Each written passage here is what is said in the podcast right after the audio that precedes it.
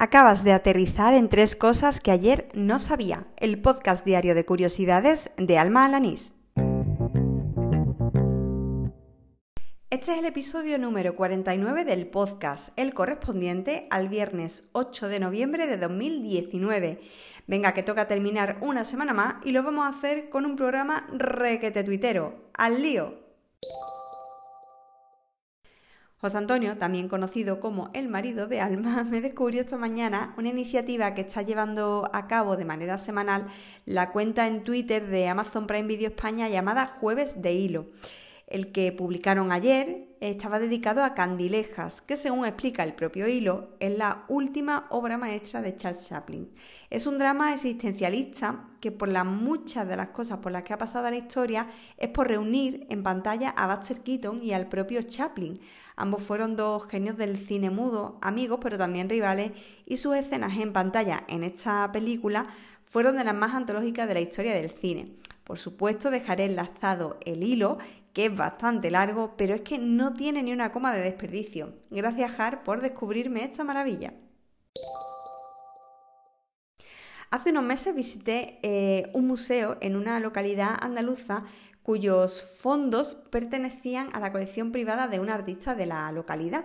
Cuando lo visitamos, el artista estaba allí y me fijé en que de todas las obras que había, que eran muchísimas, no tenía ninguna realizada por mujeres. Cuando le pregunté que por qué era así, su respuesta, que además de condescendiente fue bastante desagradable, vino a decir que es que él no podía inventarlas, porque claro, mujeres artistas no había y que no lo decía él, sino que es que lo afirmaba el propio Museo del Prado.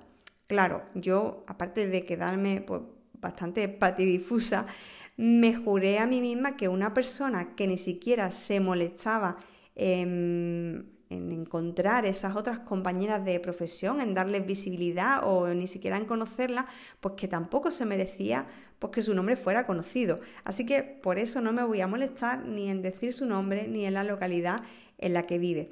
De hecho, es que ni lo recordaba, hasta que hoy me he topado con un hilo en Twitter que me hubiera encantado refregarle por la cara. Clara González Freire ha recopilado por orden cronológico aquellas mujeres artistas de las que existe algún tipo de documentación.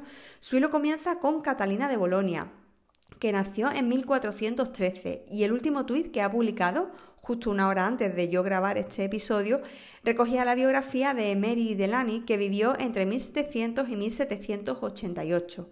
Hay más de una treintena de mujeres artistas, algunas ya conocidas como Sofonisba Anguissola, que es una de las tres autoras de las que el Museo del Prado expone obras. Este hilo viene a refrendar, una vez más, eh, que no es que no existan mujeres artistas o mujeres en otros ámbitos, sino que es que ha habido mucho empeño en que nadie las recordara. Pues el hilo quedará enlazado en las notas del programa y ojalá continúe hasta nuestros días. Gracias a Josu Gómez, que en Twitter es arroba eleder y es el profe délfico del podcast Regreso a Hobbiton, descubro que el olivo más viejo de España está en Uldecona, que se ubica en la provincia de Tarragona. Fue plantado en el año 314, cuando gobernaba España el emperador Constantino, por lo que tiene la friolera de 1714 años de historia. Casi nada. Eso sí, apunta a Eleder que solo se puede ver en visita guiada de pago. Y con este dato mierder olivero termina el episodio número 49 de Tres Cosas que ayer no sabía, el del viernes 8 de noviembre de 2019. Ya sabes que me puedes seguir en cualquier plataforma que se te ocurra, desde Spotify, pasando por anchor.fm, a cualquier otro podcatcher como Evox, Overcast, Pocketcast, Apple Podcast, Google Podcast, en fin, en cualquiera que utilices. Si al buscar eh, tres cosas que ayer no sabía no aparece este programa, tienes la opción de incluir el enlace RSS pues a ese podcatcher, a esa aplicación que utilices para escucharme.